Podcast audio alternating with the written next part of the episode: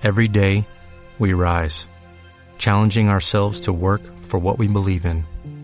At U.S. Border Patrol, protecting our borders is more than a job, it's a calling. Agents answer the call, working together to keep our country and communities safe. If you're ready for a new mission, join U.S. Border Patrol and go beyond. Learn more at cbp.gov/careers. Deportivo.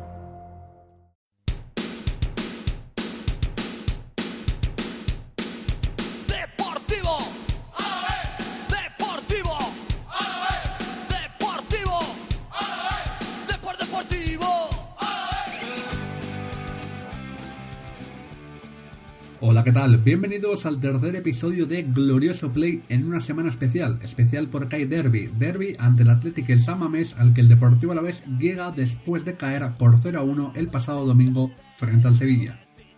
Partido que comentaremos hoy y en el que no sé qué me dio más rabia, si el baile que nos dio el equipo de Lopetegui durante muchos minutos o nuestra incapacidad para empatar cuando el partido se puso como nos gusta.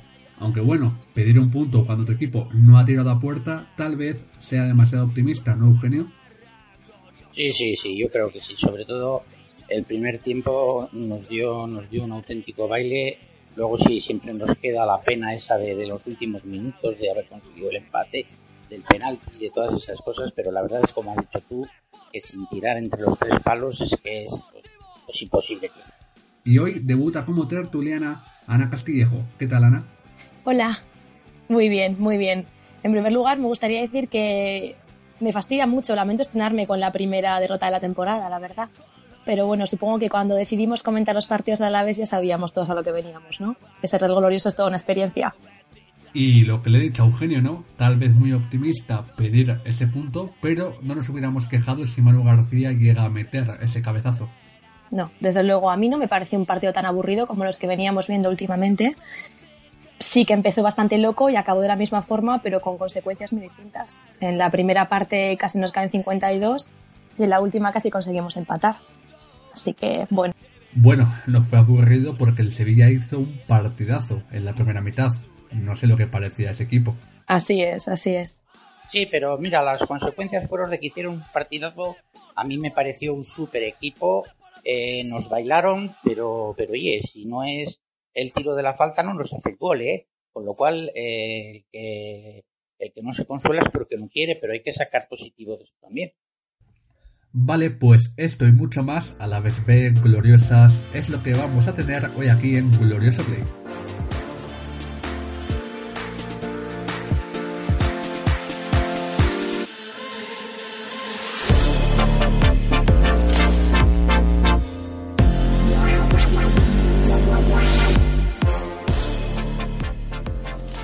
Comenzamos la tertulia con los titulares que nos dejaron los medios vitorianos, el DNA con el primer disgusto, el correo con el Alavés paga su desorientación inicial y Gasteiz hoy con un Alavés sin brillo sufre la primera derrota del Cursat del Sevilla.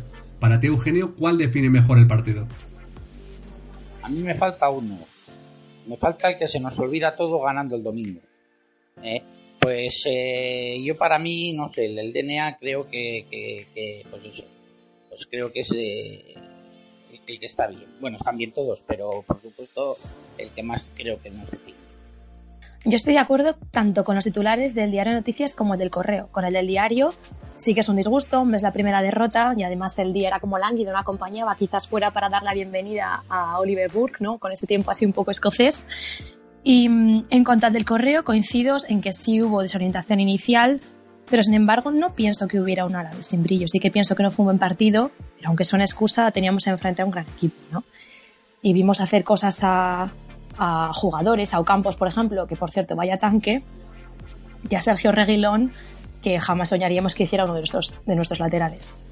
Yo también optaría por la que por la portada del DNA, ¿no? Porque sí que es verdad que como dice el correo, hubo una desorientación inicial, pero en mi opinión no fue lo único que condicionó el partido, ¿no?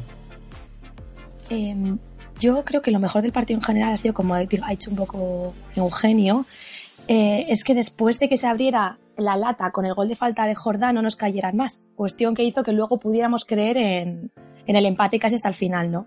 que después del sufrimiento de la primera parte y tal, con las sensaciones con las que nos fuimos al descanso, hubiera sido muy fácil plegarse al resultado. Fue, fue un gran Sevilla, porque fue un gran Sevilla, pero a esas alturas, cómo se les puso el partido y ese gran equipo que al final tenga que terminar pidiendo la hora, de verdad que te lo digo que se lo tenían que mirar, ¿eh? se lo tenían que mirar, porque si ayer llegan a perder dos puntos de los tres, es como para que no entren en Sevilla. Hmm, les pasó algo similar que en el partido anterior contra el Celta, que acabaron empatando a uno en el Pizjuán, y al final he leído ahí en el foro alaves.org que es que no solo el Deportivo Alavés tiene problemas en la zona ofensiva para marcar goles, sino que todos los equipos de la liga, exceptuando míticos Barça, Madrid, les cuesta meter goles, aunque tengan, como en este caso en Sevilla, una medular de ensueño, ¿no? De Champions. Está muy bien ser el, tercer equipo menos goleado, pero también es verdad que hemos metido pocos goles y nunca me ha gustado ser pesimista porque no lo soy, pero sí que recuerdo que hace dos temporadas, en la temporada del infierno, también tuvimos falta de gol. Y, pero bueno, es que ¿qué vamos a pedir también cuando salimos en el once inicial ya eh, con todos los eh, recursos ofensivos son en el campo y sin tener ningún revulsivo posible eh, en el banquillo, ¿no? Bueno, esta vez no te quejes, que el equipo yo para mí ha sido el más ofensivo de, de, todos estos partidos que se han jugado y el equipo que yo quería, pero vamos, me tengo que cerrar la boca porque, porque no sé, al final es, es, un deporte resultadista y el resultado es lo que vale. La cosa, Eugenio, ¿era el día para sacar el equipo más ofensivo hasta ahora? Contra un Sevilla que pues sabías... Posiblemente no. Doctores tiene la iglesia, como se dice pero el otro día lo hablamos y ese es el, equipo que yo, que yo, bueno, quizás habría metido a Rioja en un momento, que es una de las cosas que luego hablaremos, pero no sé por qué Rioja o qué pasa con Rioja, que no estaba ni tan siquiera en convocatoria. No sé.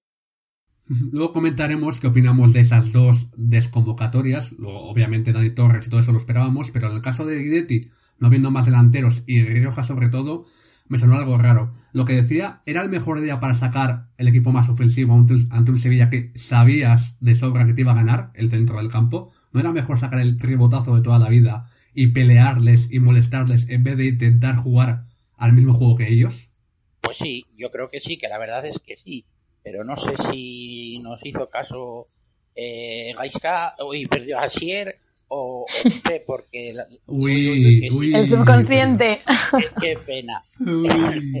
Eh, eh, nos hizo caso pero es que teníamos todos unas ganas de ver eh, a, a, Pere Pons y, ver a pues, pues, no, sé, y al final pues pues, pues no, no sí yo creo, bueno, sí, al final lo más destacado de esta nueva alineación que comentas, que igual el Sevilla no era el rival más adecuado por ser un poco inaccesible, pues puede ser, pero también parece, nos sorprendió un poco a todos, ¿no? Cuando vimos la alineación y vimos que había quitado a mano y había puesto a peras, como lo comentamos, como asombrados, ¿no? Parece que Garitano se ha metido a Twitter y ha sido un poco consciente de todo el odio que hay, en plan, últimamente hacia Manu y hizo caso, ¿no? A esas voces un poco críticas y se decidió al final en once inicial por incluir a, a Pera Pons.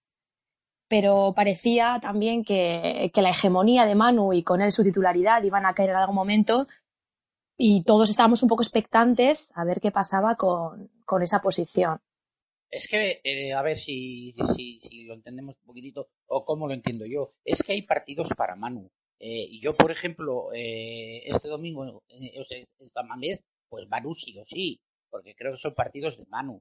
Pero estos partidos atrás que hemos tenido en casa no eran partidos de Manu. Eh, y ayer quizás, sí, ayer quizás sí sería un partido de Manu. Yo estoy de acuerdo en eso, en el que el partido del español y del Levante, incluso aunque ganásemos, no eran tantos partidos para Manu, porque son partidos que puedes llevar más la batuta en casa, pero contra el Sevilla, a pesar de ser en casa, sabías que te iba a dominar. Y no era mal partido para que Manu estuviera por ahí molestando, que es lo que se le da bien, ¿no? De hecho, la posición que está ocupando este año Manu, eh, no sé cómo estáis viendo vosotros, pero no me parece tampoco su, posición. Está jugando muy adelante. Yo no sé de qué juega Eugenio. no sé, no sé.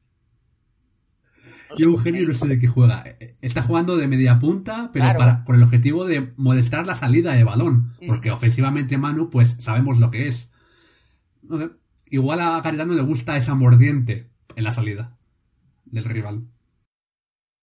Bueno, al final yo creo que, o sea, Manu es lo de la eterna polémica, ¿no? también ayer fue oportunidad, entre comillas, para Pera. Sí que es verdad que fue un partido muy difícil para él, esperábamos yo creo más, un partido feo, tampoco tuvo a Pina acertada a su lado y su actuación fue un poco dirigida, casi en exclusiva a defender y no tuvo oportunidad tanto de mover el balón como le hubiera gustado, yo creo. Es un partido, fue un partido muy exigente para él, y, pero sí que es verdad que yo creo que con la entrada de Manu todos observamos objetivamente que el equipo mejoró. Vamos a comentar eso más adelante en Sí, una a uno. es verdad. Y si os, si os parece, come- comenzamos ya hablando por Pacheco. Eugenio, ¿qué te pareció el portero de Alavesista? Pues hombre, Pacheco, como siempre, eh, tuvo alguna intervención ahí, algunos despejes de puño y algunas cosas eh, importantes. Tampoco fue un trabajo excesivo, excesivo. Eh, hizo el de un Tancredo quizás en la falta, pero hay que tener en cuenta eh, de que eh, los dos jugadores que puso el Sevilla por delante de la barrera creo que dificultaron eh, lo que es eh, la visión del- de, la salida de balón, que es donde los, los porteros quizás eh, intuyen el tiro, porque el tiro fue ex- excepcional, pero tampoco fue muy fuerte, muy fuerte como para que no llegaría un portero. Pero claro, si no ves la salida de balón, indudablemente pues, pues no puedes coger. Quizás hubo un poco de pardillos a la hora de, de colocar la defensa y dejar a esos dos hombres meterse ahí para, para dificultar esto. Y lo demás en su línea. El tema Eugenio, Dime. el tema Eugenio es que supuestamente estaban delante de la barrera. O sea, que los Eh, defensas de Alavés no pueden hacer nada ahí. Ya, ya, pero. Tienen que estar en la barrera, como, como mínimo. Sí, sí, pero estaban en la barrera y si te fijas un poco en las imágenes, no estaban en la barrera para abrir los huecos, esos que se suelen meter, sino estaban metidos un poco más adelante, quizás para eso, para que el portero no viera el, eh, el toque de balón, no viera el toque de balón. A mí eso, eso me lo parece, ¿eh? Y es algo que normalmente debería dificultar la labor del lanzamiento, porque tiene una barrera extra delante, pero es que Joan Jordan es tan bueno que metió un golazo que le, le dio igual quien estuviera delante, vaya. Yo estoy de acuerdo con Eugenio, o sea, totalmente de acuerdo. Yo en el campo me da la sensación de que la barrera estaba como en una posición extraña, ¿no? O sea, me pareció que estaba un poco rara, colocada, y además era lo que, lo, que se comentaba también en la grada en la que yo estoy, y qué rara está la barrera tal, y de repente, claro, gol de falta directa, eh, Pacheco estaba vendidísimo, sí que es verdad que, es verdad que le, le poseyó un poco el espíritu de la estatua, Claro. pero bueno, a grandes es, que, es que eso es, el tiro, el tiro fue muy bueno, pero no fue un misil de que no puedes nada, con lo cual es un, un tiro quizás con la velocidad, como no sé si habría llegado o habría llegado el portero, pero para que el portero habría, se habría lanzado a este lado. Y al no lanzarse, eh, yo creo que es eso, que no vio el hombre cuando salía la pelota ni la dirección que tomaba la pelota. Y eso No, es por no, los eso seguro, que- seguro que no lo vio. El Sevilla son muy pillos, de, es un equipo de pillos. hay que Siempre lo han sido. bien. Siempre lo han sido, sí. Claro, claro, mira, mira al final de partido cómo no, no, no dejaron jugarse el tiempo extra, la tangana que montaron. Es un equipo muy de pillos, con lo cual hay que tener en cuenta cuando se juega con ellos ese tipo de cosillas también. Vale, en el lateral derecho jugó Martín, el Gastistarra. ¿Cómo le viste tú, Ana? Yo creo que para nada está siendo el inicio de temporada soñado para Martín. En temporadas anteriores sí que ha demostrado muchísimo más de lo que está haciendo esta. Estaba con Reguilón, bueno, Reguilón le hizo mucho sufrir, aunque a cualquiera se lo, se lo hubiera puesto. Pero en un partido en el que ha sido todo tan gris y ha estado todo tan, tan mezclado, no creo que haya resaltado especialmente por haberlo hecho muy mal. Pero aún así a mí me, me sigue gustando más Simo en su posición. Tal vez está pasando a Martín que este año tiene muchas menos ayudas que el anterior. Porque Alex no Sí. baja, pero nada. Es verdad. Estaba muy solo, sí, es verdad. Tenía enfrente tanto eh, a Oliver, que en calidad pues está bastante por encima de Martín, y también a Reguilón, que es que, es que vaya dos para esa banda también. Complicado, ¿eh? Complicada tarea. Sí. Vale, y Muy en el lado difícil. contrario salió Duarte, como cada semana, y al igual que Martín, sufrió, y no poco, incluso más, porque Ocampos hizo, en mi opinión, compañeros, lo que, hizo- lo que quiso con él. O sea, se lo comió, se lo comió vivo, y además eh, Guacaso, que estaba adelante, aunque también se iba al centro a veces, no le ayudó mucho. Así que, no sé, pienso que Ocampos en la primera mitad hizo por esa banda lo que quiso y no nos metieron tres o cuatro, pues porque no tuvo suerte de cara a gol y porque apareció Pacheco en una acción de tacón, si no me equivoco. A mí sí que me gustó, pienso que es un jugador bastante infravalorado y ahora me acuerdo especialmente de esos comentarios que ha habido en torno a las declaraciones de Sergio Fernández de que no se vendió por 8 millones, eso fue como muy criticado, ¿no? Pero sí que creo que en este partido ha ido un poco etapado, porque con las estadísticas en la mano, a pesar de que sí que siempre cumple, particularmente en este partido, he visto que robó 8 balones e interceptó 3 pases. Eso demuestra que estaba bien colocado, en definitiva. Eugenio, ¿tú lo viste muy diferente o cómo?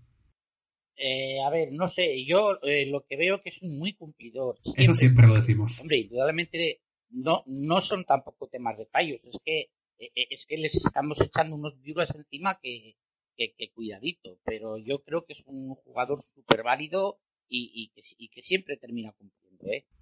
Además, en la segunda mitad, en la parte ofensiva, no lo hizo mal. Los centros que llegaron, las ocasiones fueron por sus, por sus valores al área. Claro, claro dio un paso y las pone bien y bueno. vale, y luego en el centro de la zaga jugaron tanto Eli como Lago de nuevo. Y Eugenio, ¿qué te pareció el italo brasileño? El italo brasileño.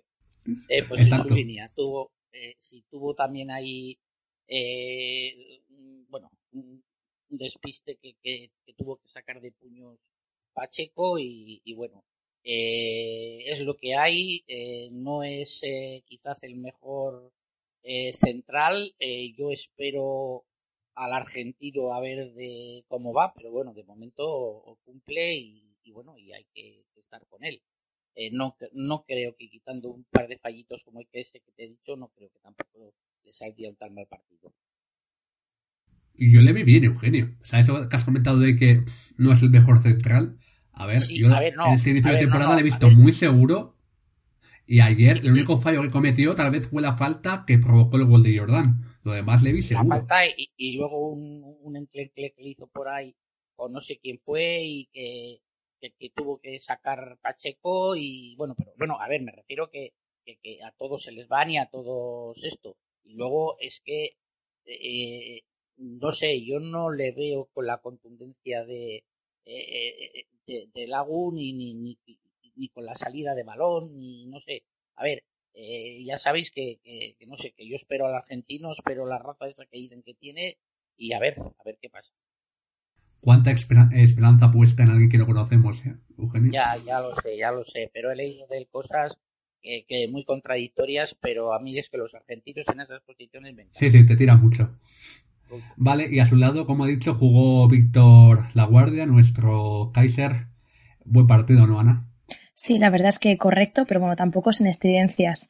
Un partido en el que estuvo que estar muy atento, y, pero salvo una mala colocación, así que me viene a la cabeza que sí que originó alguna situación eh, que hubiera podido acabar en gol para el Sevilla. Tampoco recuerdo grandes errores que nos hayan costado caros, tampoco ninguna actuación memorable.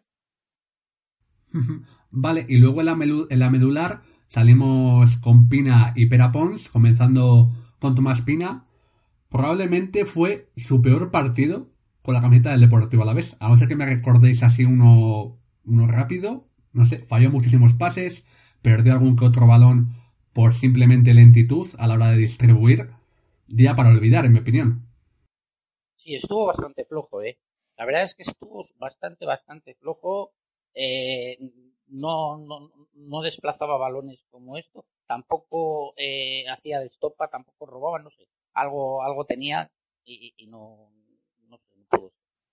Yo sí que creo que, bueno, nunca habíamos visto, como tú dices, eh, ningún partido así en Vitoria. Vi que llegaba bastante tarde, anduvo impreciso, demasiados pases en acierto y precisamente ayer era un partido contra un rival exigente en el que tenía que haber mostrado su mejor versión.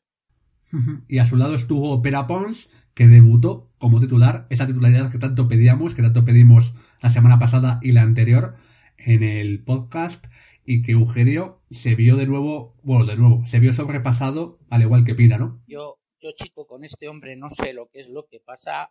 Eh, yo personalmente tenía unas esperanzas terribles. el temporadón del año pasado fue, fue esto y no está demostrando quería yo verle con la oportunidad, tener una oportunidad, quizás fue el mejor día ayer, lo que hemos comentado para tenerla, pero no termina de despegar, no termina de despegar, no sé qué es lo que pasa, si lo acabamos el otro día que igual que Burker necesita una transfusión de sangre o, o no, no sé. O sea, no, no quiero comentar el tema porque es una, o un jugador con muchísima calidad y no sé por qué no termina de despegar. Pues a mí, sinceramente, el caso de Pera Pons no me preocupa tanto, Eugenio, como por ejemplo el de Lucas, del que luego hablaremos. O sea, pienso que no fue su día porque tenía enfrente, tenía enfrente a Vanega, Jordán y Fernando. Totalmente. Contra eso, él solo, con Pina mal, ¿qué puede hacer, Eugenio? Ya, ya, no, no, sí, sí, toda, tienes toda la razón, tienes toda la razón. Y que quizás sería el, el, el, el día menos indicado para sacar los delanteros y toda historia. Eh, alguien, que- que- no sé, no sé, no sé qué decirte, pero lo de Pera Pons de verdad ya empieza a ser un expediente. Bueno, yo sigo confiando en el Eugenio. Es No, no, mi yo, fichaje de esta temporada. es mi fichaje. Vale, y en bandas, bandas interiores, estuvieron tanto Guacaso como Alex. Y Ana, ¿qué te pareció el ganés? Yo la verdad es que estoy muy contenta de que me preguntes por él, Iñaki, porque es que no me perdono haberle criticado tanto en temporadas anteriores y me quiero resarcir. Para mí fue el mejor del partido. Desde que llegó al equipo, la verdad es que nunca había sido santo de mi devoción. Al contrario, siempre he sido muy crítica con él. En ocasiones llegando a afirmar que era el antifútbol, ¿no? Pero. Y todo ello agravado un poco con sus continuos rumores de salir al Getafe. Pero, sin embargo, me está gustando mucho esta temporada. La verdad es que creo que aporta una intensidad que cuesta encontrar y que hoy por hoy nadie más en el equipo tiene. Yo estoy de acuerdo. También creo, punto, Sí, sí, sí. perdona, también creo que es un punto a su favor que está moderando un poco su temperamento y los, pero los árbitros parece que todavía no se han enterado de que lo está moderando porque siempre es blanco de todas sus tarjetas amarillas. Yo estoy de acuerdo, Ana, en que aporta un punto honor, un ritmo al equipo muy bueno y que ningún jugador del equipo lo tiene ahora mismo, eh, que es necesario en, durante el partido, pero lo sigo viendo en cuanto a posicionamiento como un pollo sin cabeza. O sea, ayer... Claro. a, entrar, a entrar por dentro, eh, jugando en Sí, banda pero- como lo están poniendo, tiende a entrar para adentro mucho, demasiado. y deja y deja la banda para que llegue para que llegue Oca- O- Ocampos no ¿quién fue? ¿fue Ocampos o fue Navas? no sé bueno para que llegue una de las bandas sevillistas y que haga lo que quiera fue Ocampos con Duarte sí Lo que pasa que como comentamos el otro día, que como comentamos el otro día de él, se atreve con los desplazamientos largos, que yo antes no le veía con eso y los hace muy bien. Sí, lo, Sí, comen- la verdad es que sí. lo comentaste pero el domingo tampoco es que llegamos tampoco a las zonas de peligro de- del Sevilla que no, sé- no, me, no me fijé en ningún desplazamiento de Guacaso pero sí que es verdad que en partidos anteriores ha mejorado en ese aspecto. Vale y Alex por mi parte lo vi poco acertado en el pase. Uf, poco, poco, muy poco acertado, pero hizo buenas carreras por banda, o sea, lo vi incluso mejor que otros días, a pesar de fallar muchísimos pases, como digo, le vi más participativo, tal vez por la motivación de jugar contra el Sevilla, ¿no? Y después de una temporada mala allí. Además, le debieron señalar, no sé qué opinaréis, supongo que estaréis de acuerdo conmigo, el penalti ese en el que se tira tarde, se ve la imagen que se tira tarde, pero el pisotón está, por mucho que se tire tarde, ¿no? Eh, sí, sí. Eh, a ver, yo veo una cosa, eh, si hubiera entrado el bar posiblemente lo habrían pitado, pero es que lo hizo tan descarado el tirarse, ¿eh? que es que eh, le da al, al árbitro por, por, por, por, ver, dice, joder, esto está siendo simulado. Indudablemente ves las repeticiones y contacto hubo, pero es que, joder, se tiró bastante después. Se tiró- se tiró, no se, Se cayó, tiró muy mal. Se tiró. Pero hay un pisotón igualmente. Por supuesto, Eugenio, pero- el bar desde arriba tiene, claro. el bar desde arriba tiene que decirte, oye, Claro. eh, árbitro, Pero- aquí, hay, aquí hay un pisotón. Claro, pero por eso te digo que eso tenía que haber sido pitado por el VAR. Eso el árbitro normalmente no lo pita porque como se cae tarde y se cae mal, dice, pues ha tirado. Pero el VAR es el que tenía que haber señalado. Pero bueno, ya sabemos que a los equipos como nosotros, pues el VAR nos hará la puñeta todas las veces que pueda. Y luego hay una máxima que me da la sensación que, este año se está aplicando más que nunca, que perro a perro no se muerden, ¿eh? Y no le voy a contradecir al otro, no sé a qué, ¿me entiendes? No sé, no sé, pero a no ser cosas claras, por lo menos ir a verlo, ir a verlo, pero para que vaya a verlo se lo tiene que señalar el bar. yo pienso el caso Alex ya es que él venía con tanta fama que al final es inevitable que haya decepcionado con su, con su actuación. Esperamos mucho de él y probablemente sea su mayor hándicap de cara a ganarse el favor de, de todos los aficionados. En cuanto al penalti, yo cuando estaba en el campo no me lo pareció. no lo vi, porque claro, como vosotros decís, se cayó tarde. Entonces, al ver la repetición, me di cuenta que a pesar de haber pisotón. O sea, no, no, se, ca no se cayó. Se Eso, Se sí, sí, se tiró. Se tiró, sí, sí, toda la razón. Se, eh, se- al tirarse tarde, pues eso yo creo que despistó al árbitro lo que comentáis. Es que lo digo por intentar buscar una, una explicación lógica a las semejantes carencias de arbitraje en la que supuestamente es la mejor liga del mundo.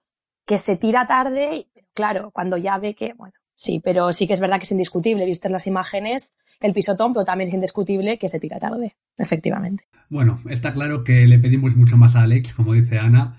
Lo llevamos diciendo ya dos semanas y no sé, a ver si en algún momento retoma ese Alex que estuvo en el Sevilla antes de su etapa en el Barça, ¿no? Y luego en la delantera debutó como titular la pareja Lucas Joselu, que tanto habíamos pedido, como hemos dicho durante la tertulia varias veces. Eugenio, yo a Lucas lo vi desaparecido. ¿Qué te pareció a ti? Pues la, pues la verdad es que sí, es otro expediente de esos del que ya vamos teniendo Aún más. Eh, eh, exactamente, exactamente. Es un hombre que yo lo he pedido mucho, eh, que quería verlos jugar a los dos juntos, pero vaya, es que no voy a volver a pedir más, porque pedía Pera, pedía él, y pero también te vuelvo a decir, mm, posiblemente tampoco sea el partido para los dos delanteros. Hmm, Es lo que hemos comentado antes, que tal vez tenemos que meter más músculo en el centro del campo y no esa, esa dupla de delanteros. Y el máximo goleador del equipo, Joselu, tuvo su ocasión, se le marchó rozando el palo a Ana, qué pena, ¿no? Sí. La verdad es que máximo goleador y único goleador, ¿no?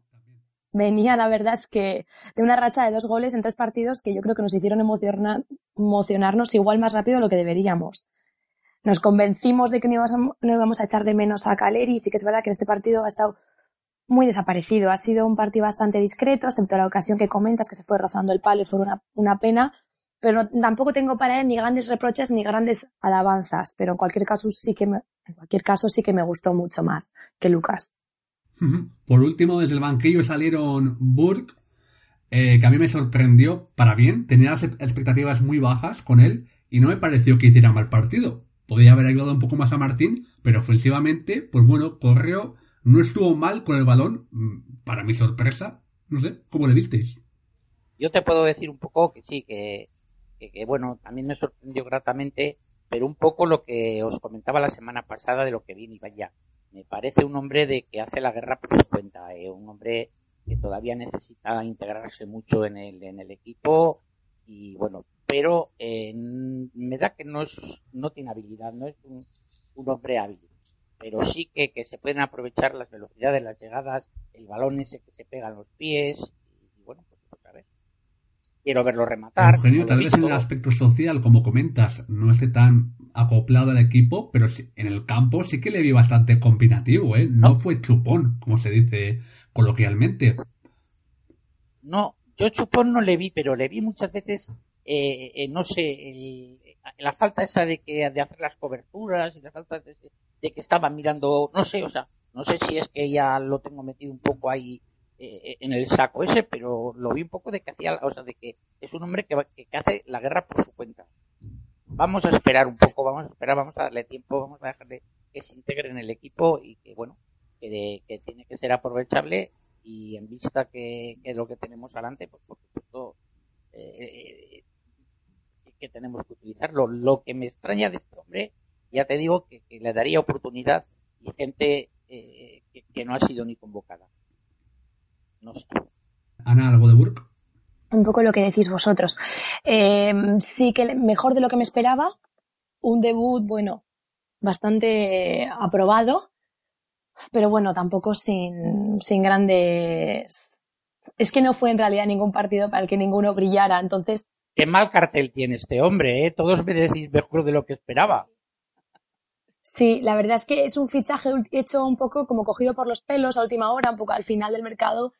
Y como estas cosas no le suelen salir bien, salvo sorpresa, un poco así improvisado, pues, pues yo creo que las esperanzas, bueno, superadas. También salió desde el banquillo nuestro capitán, Manu García, que para mí fue lo más destacado del Alavés en ataque. Le faltó meter esa última ocasión que se marchó por poquito fuera, pero en cuanto salió y se fue Jordán, revolucionó el partido, vaya. Que dinamitó, que dinamitó todo, sí señor. fue el partido de Manu, fue el partido de Manu. Eh, también hay que tener en cuenta que tocaban arrebato, con lo cual eh, no, no quedaba otra. Pero bueno, eh, yo creo que los partidos esos son los partidos de Manu. Manu lo que tiene es que infunde, eh, no sé, eh, contagia al equipo, infunde eh, la garra, infunde el coraje, infunde esa historia. Pero bueno, yo no sé, lo que hemos comentado hace un ratito también, está jugando, para mi entender, muy, muy adelante y, y no sé, quizás haya decidido el Mister ponerle en esa posición, pero no creo que sea su posición para, para jugar eh, en los partidos de 90 minutos. No, pero sí que es verdad que ayer como revulsivo en esa posición, la verdad es que nos dio de lo mejorcito del partido. Al final, esto es lo de siempre, ¿no? Ni con Manu somos la Ponferradina, ni sin Manu somos el Barça. Pero lo que es innegable es que todos ganamos cuando Manu sale. Para mí. Yo estoy de acuerdo, al final aportó esa mordiente en ataque, esas ganas que faltaban al equipo, que se complementaron con Burke, etcétera. Y no sé, ahora mismo, después de los partidos que hemos visto, exceptuando algún partido en casa en el que tengamos que dominar claramente el juego, pienso que Manu tiene que ser titular, porque está aportando más que cualquiera. Mira, de los cuatro partidos que ya hemos jugado, eh, yo os compro ese tema, indudablemente en Getafe, y os compro ese tema eh, eh, eh, el otro día. Pero no os compro ese tema jugando en Vitoria, eh, como jugamos con Español, eh, y como jugamos con Levante. Eh, no os compro ese tema. Lo que he comentado, partidos que tienes que llevar la batuta. Claro, son, yo creo que, que, que, que- a ver, y es donde hemos sacado resultados, pero son partidos que yo creo que hay que jugarlos de otra forma. eh, que hay que jugarlos a ir a por el partido. eh, no sé, por ejemplo, eh, un planteamiento que ya sé que era el Sevilla, y igual no vale con todo esto con el Sevilla. Pero ¿por qué los arreones esos que pegamos eh, cuando está el partido terminado y cuando no sé qué? ¿Por qué no les empezamos a pegar al principio? Y luego vamos modulando, vamos viendo cómo va el partido. Por una simple razón, Eugenio, porque se fue Jordan. en cuanto se fue Jordan, el Sevilla se vino abajo, Eugenio. Sí, también o no. Bien. A ver, que sí, que ya os he dicho que el Sevilla quitándose al partido. Pero a mí lo que se me queda, los dos puntos que se nos marcharon con el español. ¿Eh? Con un equipo que sí que es superior a nosotros, económicamente superior a nosotros, pero con un equipo que había jugado el miércoles, insisto, que volvía a jugar el miércoles que viene, que venía con cero puntos, que hasta ayer estuvo con un punto y ese que nos hizo nosotros. Yo creo que por lo menos ese, esos partidos hay que especular menos y ir a por el resultado, ir a por a, hacer un buen partido y a, y a, y a comérnoslo. Yo en relación a lo que comentaba Eugenio, que es de cuatro partidos, dos sí que nos compra un poco el discurso de Manu. Yo diría que si de cuatro partidos dos ha hecho buenos, es más de lo que pueden decir muchos de los que están en el once titular, ¿eh? Totalmente de acuerdo. Bastante más. Y en cuanto al arreón de los minutos finales, sí creo que eso es un poco marca de la casa. Es marca de, de nuestro Alavés. Es el, el arreón en los minutos finales, ya desde los tiempos de Abelardo esto viene. Yo creo que es un poco totalmente y absolutamente psicológico, ¿no? Mira, hay que saber, eh, para mi entender, ¿eh? hay que saber con quién te enfrentas, hay que saber cómo se juega y hay que saber manejar los tiempos del partido, para mi entender. Entonces, eh, no sé, lo que no se puede es regalar minutos, porque esto es la primera división y los minutos son muy caros. Entonces, eh, eh, no sé, eh, pon el caso de Leibar no esta temporada, pon el caso eh, del Atleti, pon el caso de estos que, que, que puede ser similar a ellos y hay que empezar a morder en el primer momento, enseñar al contrario que como te despistes te como y, meter un poco miedo, infundir un poco miedo, que esto es fútbol. ¿eh? Lo que no se puede es especular, a ver, sí con el Madrid, con el Barça, y con este tipo de equipos, pero jugar eh, ocho o nueve tíos detrás de la pelota y, y bueno, y esperar el fallo del contrario. ¿eh? Que nos va bien, por igual por desgracia el fútbol se ha vuelto así. Pero vuelvo a decir lo mismo, por desgracia, que este no es el fútbol bonito y el fútbol que. Pero Eugenio, enlazando con un tema que vamos a comentar posteriormente, tal vez esa falta de mordiente en ataque de llevar la batuta del partido no, no es porque nos faltan recursos en cuanto a jugadores en ataque. ¿Y por qué la pegamos el arreón a los 10 últimos minutos en la desesperada? Porque lo lleva el ritmo del partido, pero es que el Alavés es capaz de, de llevar un partido controlado ¿O tiene que jugar obligatoriamente a esperar el error, ser seguro en defensa y balonazos? También tienes que ser consciente de las limitaciones que tiene tu equipo. O sea, está muy bien jugar eh, como también el, el, Rayo Vallecano de Paco Gémez, que jugaba al tiki-taka, pero bueno, con los jugadores que daban lo que daban y luego les caían nueve. O sea, está muy bien, pero también tienes que ser consciente. No, mira, a mí el tiki-taka, a, a, a, mí el tiki-taka no me gusta.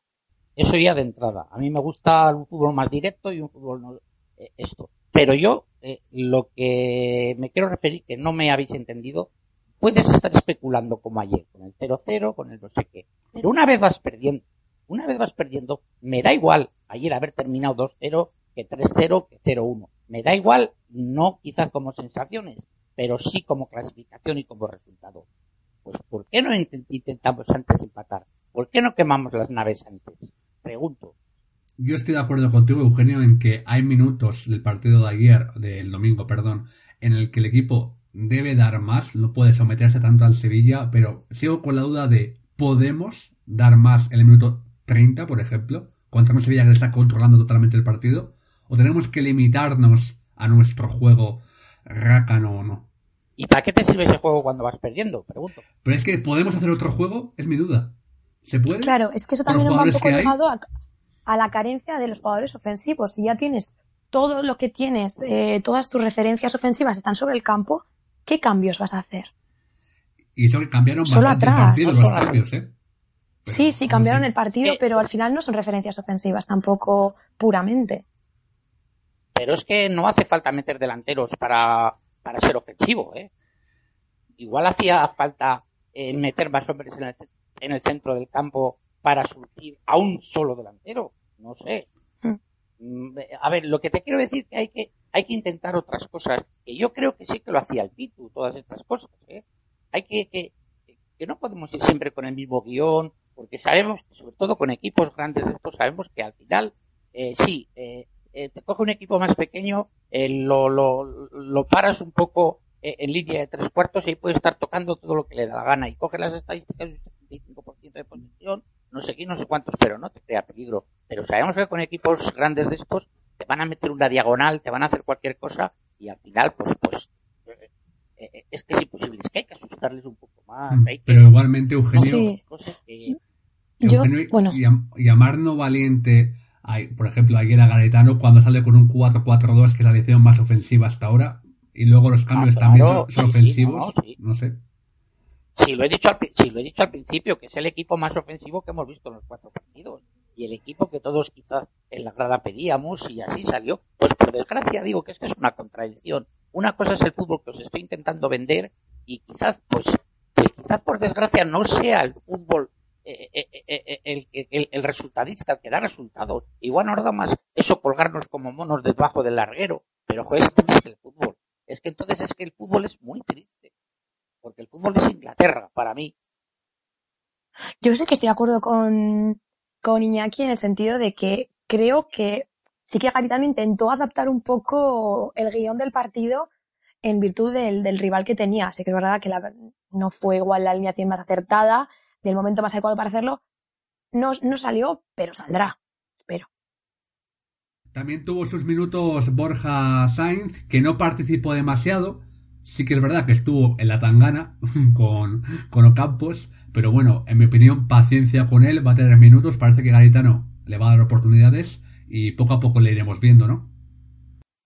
A mí ya me gusta, o sea, es un jugador que me gusta, pero tiene que ser un poco más consciente, no pecar tan de novato y buscar más el hueco y menos el cuerpo a cuerpo porque todavía no está tan hecho a ello. Sí, lo que habéis comentado un poco, lo que ha comentado Jackie, eh, desaparecido totalmente, eh, solo apareció en la tangana y, y bueno, pues eh, eh, la- lo positivo que se puede sacar es que creemos que el míster va, va a contar con él. Paciencia, Eugenio, paciencia con él. No, hagamos como el club que el día que debutan hace una campaña de marketing que parece el nuevo Messi. No hagamos así. Paciencia. No, pero el, la otra vez, el otro partido que le vimos me gustó porque para los años que tiene es un hombre que se atrevió a encarar y eso es muy difícil el día del debut y con los años que tienes. ¿eh? Y para terminar la tertulia del Alavés 0-1 Sevilla, vol- volvemos a hacer un viaje virtual a Aguilar del Campo para nuestro trofeo de la galleta. Eh, Ana, ¿cuáles, ¿cuáles son tus más dos, más uno o menos uno del partido? Y menos uno del partido. Para mí, más dos, o acaso, por las razones que he explicado antes y un poco también para resarcirme, eh, más uno, Manu, y menos uno, Pina. Eugenio. Eh, más dos vamos a darle a, a, Pacheco. Más uno, pues puede ser Waka también. Y menos uno también Pues le voy a dar más dos a Pacheco también. Más uno a Burke, ahí apoyando la el equipo del escocés. Somos el equipo del escocés. Sí, somos aquí del equipo del escocés, Eugenio, Ana. Aquí hay que apoyarle. Y menos uno a Pina que... y menos una Pina que, como habéis dicho, hemos dicho, no tuvo su partido. Aunque seguro que mejora porque sabemos de lo que es capaz este jugador, ¿no?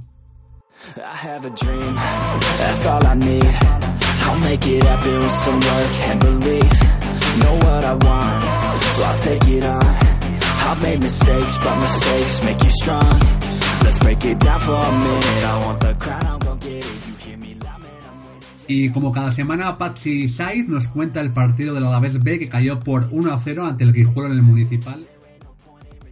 Al igual que el primer equipo, el Miniglorias también perdió la imbatibilidad este fin de semana al caer derrotado frente al Club Deportivo Guijuelo y por el mismo resultado que los mayores, 1 a 0.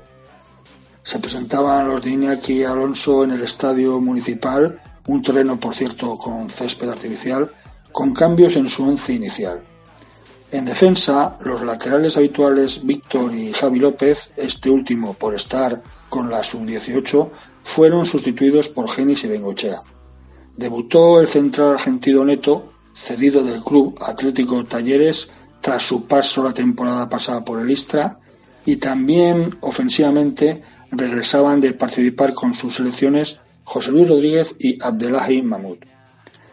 Ante ellos un guijuelo con un joven entrenador, el exjugador alavesista Ángel Sánchez, necesitaba ofrecer la victoria a los suyos, ya que en su estreno esta temporada allí habían perdido frente al Baracaldo.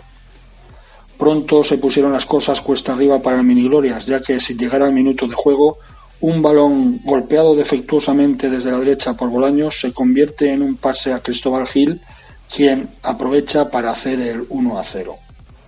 Los de Alonso desde entonces buscan empatar el encuentro con la velocidad de Rodríguez y la calidad de Paulino, pero no es suficiente porque los albiazules, aunque dominan y llegan a las cercanías de la portería defendida por Vallejo, no consiguen rematar con claridad. Tampoco ayuda la falta de olfato de gol de un Rodrigo que, aunque pelea sin cesar, no tiene suerte. En la segunda parte, el Alavés se vuelca más aún si cabe, pero tropieza ante un guijuelo que, con su veteranía y a base de faltas, para el ímpetu visitante, haciendo del encuentro un partido más expenso en su defensa, pero peligroso en su ataque, ya que siempre que puede lanza diferentes contras antes, ante las que tiene que intervenir Gonzi. Incluso pudo aumentar el equipo salmantino su ventaja, ya que ante una salida del meta lavesista despejando un balón que llegaba desde el campo del Guijuelo, eh, se descoloca y con la puerta vacía una vaselina de Cristóbal Gil es salvada por Eric que despeja de cabeza. En esa ida y vuelta, sobre todo en los minutos finales, bien pudo empatar Valero, pero no supo aprovechar el saque de una peligrosa falta tras expulsión por doble manía de Muñoz. La clave de esta primera derrota del Miniglorias fue la incapacidad del equipo en conseguir gol y superar ese tempanero tanto en contra, que acabó siendo una rémora, ya que según avanzaba el tiempo, las presiones y urgencias para conseguir el empate aceleraron el ataque, impacientándoles eh, en sus acciones de cara a la portería rival. Destacables hoy Gonzi con sus reflejos y un Pereira que se ofrecía constantemente construyendo desde atrás el juego. Eh, se servía a su equipo, a sus compañeros, eh, ese primer pase para intentar llegar con éxito a la portería rival, pero luego el balón se perdía antes de que llegara con claridad a Vallejo. En lo negativo precisamente eso, eh, esa falta de gol. Se llega pero no se remata. Quizás cuando se vayan recuperando puntas que hasta ahora no han debutado como Lejalde o Andrei, se atiene más de cara a la portería al rival. El Mini Glorias acaba la jornada 4 con los mismos cinco puntos que tenía al empezarla. Y en esos puestos intermedios clasificatorios, eso sí, más lejos ahora del playoff y más cerca, por lo tanto, de los de descenso. El próximo domingo tendrá como rival a Lizarra, que le supera en dos puntos y que se presentará en Ibaya, por cierto, con un viejo conocido por estos lares, como es Gorka Laborda. Toda la suerte del mundo para ese partido. Aupa Mini Glorias. Y en cuanto a las gloriosas, vencieron por 3 a 2 al Atlético B, con dos tantos de María Ortiz y uno de Amancay, que valieron para remontar el 1-2 que puso a las rojiblancas por delante y que supone la primera victoria del Alavés Gloriosas en esta temporada. Y ahora, una semana más, encendemos el Lesión Bot para conocer un nuevo lesionado.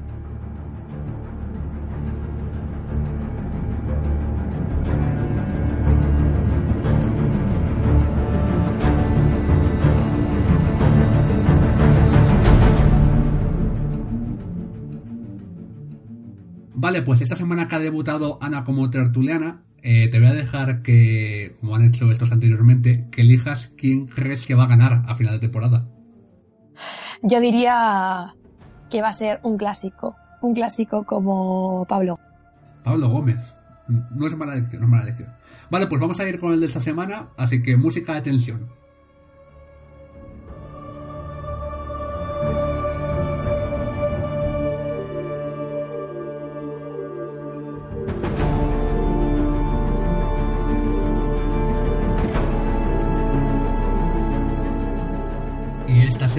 Oliver Burke lesiona a Javi Muñoz.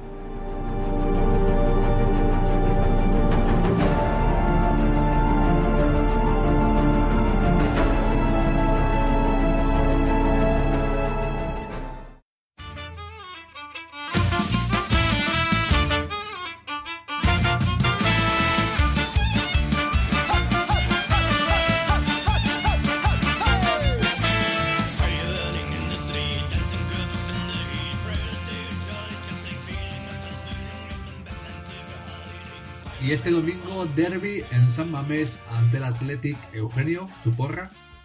0-2. Y me quedo Bueno, tú te has esperado un 0-5 o algo así. que tampoco, tampoco voy a ser de Bilbao.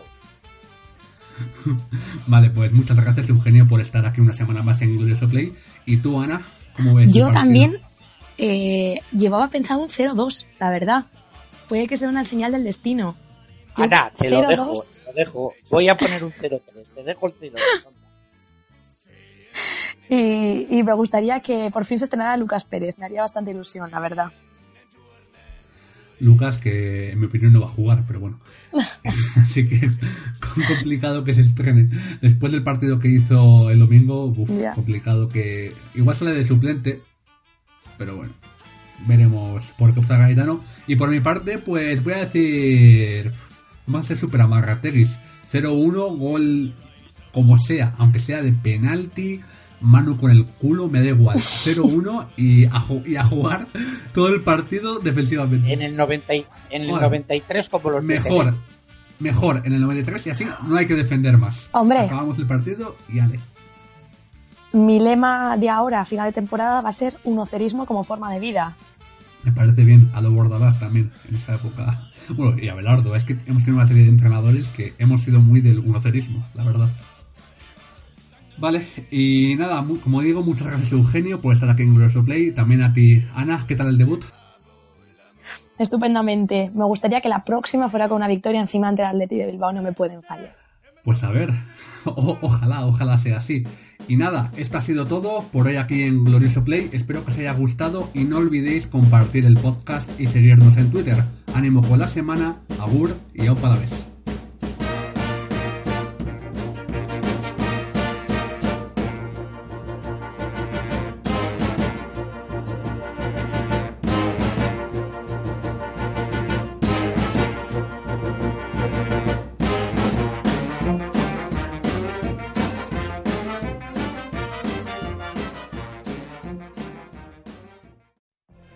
What if you could have a career where the opportunities are as vast as our nation, where it's not about mission statements, but a shared mission? At U.S. Customs and Border Protection, we go beyond to protect more than borders, from ship to shore, air to ground, cities to local communities. CBP agents and officers are keeping people safe. Join U.S. Customs and Border Protection and go beyond for something far greater than yourself. Learn more at cbp.gov/careers.